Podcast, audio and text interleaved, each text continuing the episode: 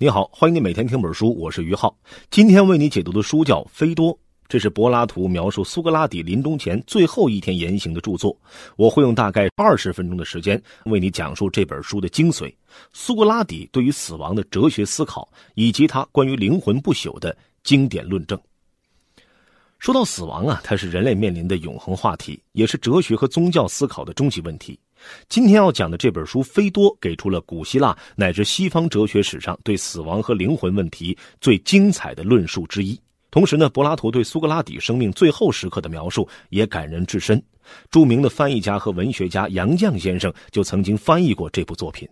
之前呢，每天听本书为你解读过《苏格拉底的申辩》这本书，还原了苏格拉底获罪的过程和他用自愿求死的方式为自己的哲学生活辩护。苏格拉底在被判处死刑之后，在监狱里等了大约一个月的时间，终于到了即将行刑的那一天。根据雅典的法律，苏格拉底将在日落之后饮下毒酒。柏拉图的《菲多》就描述了苏格拉底的朋友和学生一大早就来到监狱，陪伴苏格拉底度过的最后一天。这本该是非常伤感的一天，但是苏格拉底却极其平静，甚至时常带着笑意和他们讨论了一整天哲学问题。他特意打发走了自己的妻子和三个孩子，为的就是可以和朋友们安静的讨论哲学。这看起来似乎有些不近人情，但是却很好的体现了苏格拉底对理性和哲学的热爱胜过了一切儿女情长。他们讨论的这个问题也与苏格拉底的死密切相关，那就是灵魂是否不朽，也就是苏格拉底死了之后是不是还会继续在什么地方存在。如果灵魂随着肉体一起朽坏，那么苏格拉底也就彻底离开了人们。但是如果灵魂在肉体死掉之后依然存在在某个地方，那么苏格拉底其实就并没有真正离开人们。在自己的申辩里面，苏格拉底试图向雅典大众表明死亡并不可怕，因为我们不应该对自己并不知道的事情有那么大的确信。在临别的讲话里，他也试图安慰自己的朋友们，说死亡要么是无梦的长眠，要么是他可以继续在地府里面检审那些逝去的伟人。而在《菲多》里面呢，苏格拉底试图再用更加哲学的方式，向他最亲密的朋友和学生证明，死亡真的并不可怕。我们即便并不是确切的知道死亡到底是什么，至少有很好的理由相信灵魂是不朽的。即便一个人死了，他的灵魂还会继续活在某个地方。在今天这期音频里啊，我会为你讲解四个问题。首先，苏格拉底在自己临终前用什么样的态度和朋友们讨论哲学？第二，苏格拉底对哲学的一个惊人描述：哲学就是练习死亡。第三，苏格拉底试图证明灵魂不朽的四个哲学论证中的两个。最后，柏拉图怎样描述苏格拉底从容赴死？首先，我们来讲一讲苏格拉底怎样看待自己最后一次和朋友们讨论哲学，用什么样的态度讨论灵魂不朽这件事，也就是苏格拉底如何看待自己的这首绝唱或者天鹅之歌。通常，我们一提到天鹅之歌，也就是天鹅在生命最后发出的凄美叫声，都会很自然的将它和感伤联系在一起。尤其是当我们听到非常深情的圣桑的名曲《天鹅》，或者看过用这部音乐创作的芭蕾舞《天鹅之死》之后，更是自然而然的产生了浓浓的感伤。但是在《菲多》里面，苏格拉底却给了《天鹅之歌》一个完全不同的解释。他说：“鸟儿只有在高兴的时候才会歌唱，比如吃饱喝足，比如两情相悦。因此呢，天鹅在死前所唱的歌也绝不是悲歌，而是喜悦的歌。”天鹅被看作是阿波罗神的动物，而死亡对他们来讲意味着可以脱离凡间的痛苦，重新回到神的怀抱。同样的道理，苏格拉底说自己在生命的最后时刻和朋友们讨论哲学、讨论灵魂不朽的这首《天鹅之歌》，也同样不是悲歌，而是喜悦之歌，是他即将回到神的怀抱之前能够唱出的最美的歌。这首歌之所以最美，是因为一方面它从哲学上论证了一个非常困难的主题，另一方面相信灵魂不朽对人生来讲也非常重要。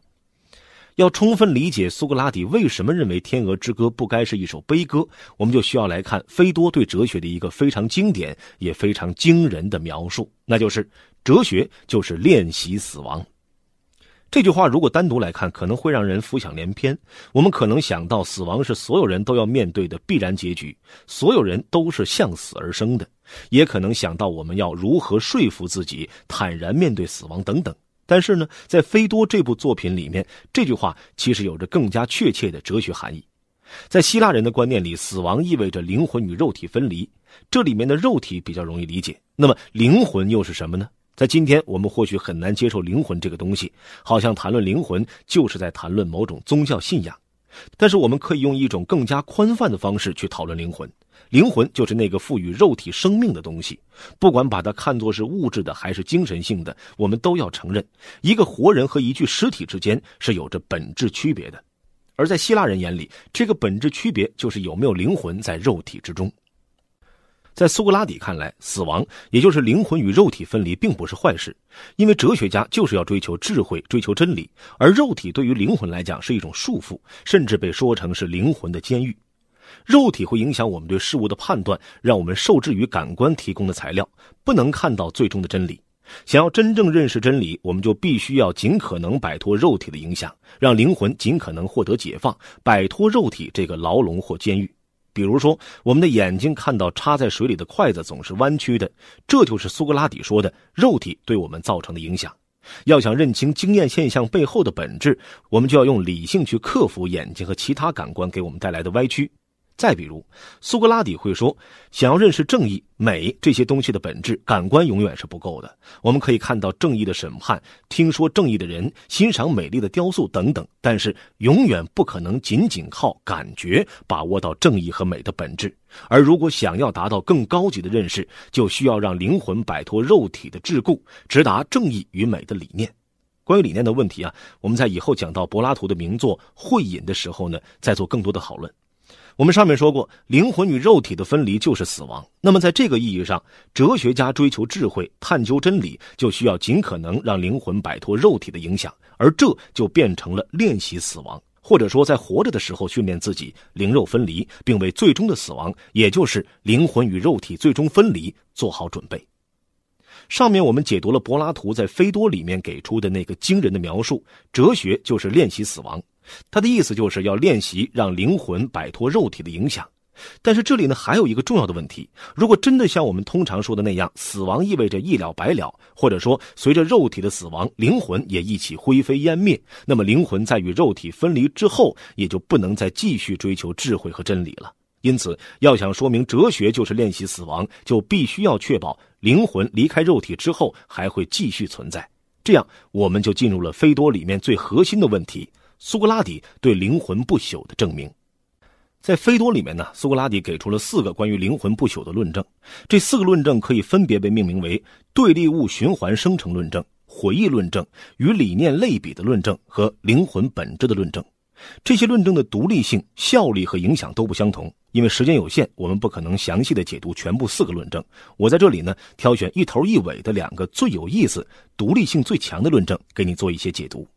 苏格拉底四个论证的基本结构都放在本期音频下方的文稿里面，如果你有兴趣可以参考。我们先来看对立物循环生成论证。苏格拉底首先提出了两个看来适用于一切事物的普遍前提：一切事物都是从与它相反的东西里面生成的，比如正义的东西一定是从不正义的东西里生成的，大的东西一定是从小的东西里生成的。普遍而言，不管是增加、减少、变大、变小、变热、变冷、分离、结合，甚至睡着、睡醒，所有的这些变化，都是一种性质从另一种性质与之对立的性质里面产生的。第二个前提是，任何产生或生成过程都意味着两个对称和相反的过程，比如说变大或变小、变冷或变热、睡着或睡醒。如果我们把这两个普遍性的原则用在生命与死亡这两个对立物上，就可以看到。死亡明显是从生命变化而来的，因为从生到死的这个过程，我们所有人都看得到。那么，根据刚才说到的那个普遍原则，也就是任何生成变化都有两个与之相应的对立过程，那么生命也应该是从死亡变化而来的。从生到死的这个过程，就应该有一个与它相反的对应过程，也就是从死到生，这就是所谓的重生。否则，就打破了那个对称的原则。再进一步，如果从死到生的过程是可能的，而死亡就意味着灵魂与肉体的分离，那么人死了之后，灵魂就不可能消亡。如果消亡了，就不可能再有重生发生了。因此，在人死了之后，也就是在灵魂和肉体分离之后，灵魂肯定没有灰飞烟灭，而是在另一个地方继续存在，等待再次和肉体结合，也就是等待重生。人们把灵魂与肉体分离之后所在的那个地方称为冥府或地府。这样呢，苏格拉底就证明了灵魂在与肉体分离之后，继续在冥府里存在，而没有就此消亡。在这之后，苏格拉底又补充了一个归谬论证：假如生成与死亡的过程是不对称的，也就是说，只有从生到死，而没有从死到生，那么这个世界上的一切最终就都会归于死亡。而这在希腊人看来是不可能的。希腊人有一个基本的信念，那就是这个宇宙是永远存在的，不可能最终化为虚无。到这里呀，苏格拉底完成了关于灵魂不朽的第一个论证。我们再来简单回顾一下，这个论证包括这样几个步骤：首先，苏格拉底提出了两个普遍前提，一个前提是一切事物都是从与它相反的东西里面生成的；第二个前提是两个相反的事物之间有两个彼此对称的转变过程。然后我们可以看到，生与死是一对对立物，从生到死是一个确实存在的过程。根据前两个前提，从生到死应该有一个与之对称的过程，也就是从死到生，或者叫做重生。那么，死亡就等于灵魂与肉体分离，而如果有重生，就意味着灵魂在和肉体分离之后不会消亡，而是要在一个地方等待重生。那个灵魂等待重生的地方就被称为冥府。在这之后，苏格拉底又补充了一个归谬论证：如果死亡过程没有一个与之对称的重生过程，那么宇宙中的一切生命最终都会消亡，而这是不可能的。因此，必定有一个从死到生的过程。这就是苏格拉底给他的朋友和学生们讲的第一个关于灵魂不朽的论证——对立物循环生成论证。下面呢，再让我们来看一看苏格拉底给出的第四个，也就是最后一个论证。在所有四个论证里面，他被认为是效力最强的一个。在前三个论证之后，在场的大多数人似乎都被说服了，但是还有两个朋友没有被说服，他们提出了进一步的问题。于是呢，苏格拉底使出了浑身解数，又做出了最后一次尝试。这个论证就是灵魂本质的论证。这个论证包括这样几个步骤：第一，根据我们对灵魂的基本理解。灵魂就是赋予一个生物以生命的东西，也就是说，灵魂的本质是赋予生命。就像我们说，火的本质是让一个东西变热。第二个，一个东西的本质就意味着它不能接受与之相反的性质，比如火永远不可能拥有冷的性质。这里需要补充一句：古希腊人当然不知道还有比火更热的东西，因此不会想到相对于某个其他东西，火也可能是冷的。第三，灵魂作为赋予生命的东西，永远不可能接受与生命相反的性质，也就是死亡。第四，因此灵魂不会死亡，也就是说，灵魂是不死或不朽的。第五，因此在灵魂与肉体分离之后，并没有死亡，而是退却到另一个地方继续存在，那个地方就是我们所说的冥府。这就是苏格拉底关于灵魂不朽的第四个论证——灵魂本质的论证。到这里呢，我们解读了菲多中苏格拉底给出的两个非常著名的关于灵魂不朽的论证。如果你是第一次听到这两个论证，现在可能会感觉有点懵哈。这两个论证听上去好像都有些道理，但是又好像有什么地方不对。这也是哲学非常独特的魅力。哲学家好像就是有这个能力把你绕进去。有人这样说：哲学家做的事情就是构建迷宫，迷宫构建的水平越高，越能够让你迷失在里面。这个哲学家的道行就越高。这话当然有些夸张哈，但是呢，也绝对不是没有一点道理。实际上，如果我们仔细思考这两个论证以及另外两个论证，并不是很难发现它们其实是有漏洞的。有兴趣的朋友呢，可以自己试着找一找，发现大哲学家论证里面的漏洞，也是很有乐趣的一件事情。抛开这些论证是不是存在漏洞的问题，苏格拉底在《菲多》里面提出的这些论证，在哲学史上有着特别重要的意义。在柏拉图之前，有宗教信仰、诗人，也有其他思想家说过灵魂不朽、灵魂转世、灵魂在冥府里的状态。但是呢，苏格拉底或者说柏拉图是第一次尝试用理性或者讲道理的方式证明灵魂不朽，而给出理性的证明，正是哲学区别于宗教、神话、文学的地方。苏格拉底承认死亡和灵魂的性质都是最难把握的对象，他也不认为自己提出的这四个论证就是完美无瑕的，并不是说只要理解了这四个论证，我们就百分之百能够接受死亡不可怕、灵魂不朽的结论。而且，即便是从理性上接受了灵魂不朽的论证，在情感上也不一定能够像苏格拉底一样平静地面对自己或者亲人的死亡。但是不管怎样，在苏格拉底看来，这些论证让我们有很好的理由相信灵魂是不朽的。是这种信念，以及面对不管多么困难的哲学问题都要勇往直前的进行探究的勇气和决心，才是苏格拉底想要在自己生命的最后一天传递给自己的朋友和学生的。除了哲学本身的意义之外啊，苏格拉底努力劝说朋友和学生相信灵魂不朽，还有重要的伦理目的。也就是说，这个信念对于我们如何生活也有着重要的意义。在苏格拉底看来呢，如果灵魂与肉体一样可以朽坏，那么我们似乎就有理由及时行乐，爱咋咋地，因为反正死了就一了百了了。但是呢，苏格拉底认为，恰恰是因为我们的灵魂是不朽的，因此更需要在活着的时候好好照顾我们的灵魂，因为灵魂在和肉体分离之后还有很长的，甚至是无尽的路要走。在活着的时候，如果灵魂受到了伤害，那么死去之后，灵魂依然要遭受惩罚和厄运。在这里啊，苏格拉底甚至放弃了理性的论证，转而讲了一个很长的神话，来帮助在场的人们强化对于灵魂不朽的信念。在这个神话里，苏格拉底讲述了灵魂与肉体分离之后如何遨游地府。那些在与肉体结合的时候得到善良的灵魂，就在地府里享受美好的来生，得到各种奖赏。哲学家的灵魂甚至可以永远摆脱轮回，一直在来世观看真理本身。而那些恶人的灵魂就在地府里遭受漫长的惩罚。在给出了四个关于灵魂不朽的论证，并且讲了一个精彩的来世神话之后，苏格拉底完成了自己的天鹅之歌。他没有等到太阳落山，就开始沐浴更衣，准备最后的死刑。负责行刑的官员说，其他犯人无一例外都想再多活一会儿，因此总是对行刑官发脾气，诅咒他们。而苏格拉底却是他见过的以最平静和最高贵的姿态迎接死亡的人，连他都为苏格拉底流下了眼泪。行刑官告诉苏格拉底，喝下毒药之后要走动，直到感觉到腿发沉，然后躺下，毒药就会自己发挥作用。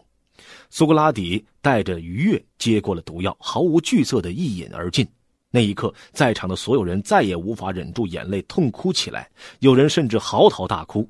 只有苏格拉底依然劝说，甚至命令他们要保持平静。苏格拉底死前说的最后一句话是叮嘱自己的老朋友克里同不要忘了给医神阿斯克莱皮奥斯献祭一只公鸡。这话听起来难免让人费解，这其实还是因为在苏格拉底看来，死亡并不是生命的终结，而是灵魂最终得以脱离身体的牢笼，重新获得自由。这其实是对此前灵魂与身体结合时所患疾病的最终治愈。所以他要感谢医神，最终用死亡治好了自己在活着的时候灵魂遭受的病痛。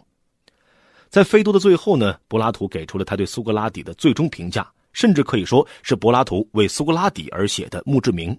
他说：“苏格拉底是我们知道的所有人里面最好的，同时也是最智慧和最正义的。”到这里呢，今天的内容就讲完了。我们来总结一下。首先，《菲多》这部作品是柏拉图对苏格拉底在监狱里最后一天所言所行的记述。苏格拉底在生命的最后一刻依然还在践行着自己的哲学理想，和朋友们讨论哲学。而柏拉图对自己的哲学英雄受难的记载，成为了哲学史和文学史上一段感人至深的佳话。第二，根据柏拉图的记载，苏格拉底在生命的最后时刻讨论灵魂不朽的这首《天鹅之歌》，并不是一首悲歌，反而是欢乐之歌，因为他相信死亡并不是一了百了，而是意味着回到了神的怀抱。第三，在苏格拉底看来，死亡就意味着灵魂与肉体的分离，而哲学家的一生就是在练习死亡。也就是在活着的时候，让灵魂练习脱离肉体的影响和桎梏，更好的追求真理，并且为灵魂最终离开肉体的一刻做好准备。第四，我们解读了菲多中关于灵魂不朽的四个论证中的两个，也就是对立物的循环生成论证和灵魂本质的论证。不管这几个论证以今天的标准看待是否成功，他们都代表了苏格拉底对于灵魂这个最令人困惑的事物的不懈探索，并且有重要的伦理意义。让我们在活着的时候好好关心自己的灵魂，而这也延续了他在自己的申辩中强调的哲学的使命。第五，因为苏格拉底坚信，在人死之后，灵魂并不会消失，他用一种极其平静而高贵的方式迎接死亡。这种哲学家面对死亡的泰然，感人至深。苏格拉底的死，尤其是被自己的雅典同胞用正当的法律程序判处死刑，成为了柏拉图一生的痛，也成为他哲学生涯的转折点。在很大程度上，柏拉图的所有作品都可以被看作是为苏格拉底进行的辩护。他几乎所有的作品都以苏格拉底作为主角，展示了一个哲学家思想的方方面面。柏拉图在苏格拉底死后，继续探索他留下的如何把握事物本质的这个难题。同时，也在不断思索着哲学与政治的关系，如何解决哲学与政治之间的紧张，如何确保苏格拉底这样的好人和哲人不会再次被自己的城邦和同胞判处死刑。可以说，没有苏格拉底的死，就没有柏拉图的整个哲学大厦。好了，以上就是今天的全部内容。为你准备的笔记本文字就在音频下方的文稿里。这是每天听本书为你解读的第一百六十六本书。恭喜你，又听完一本书。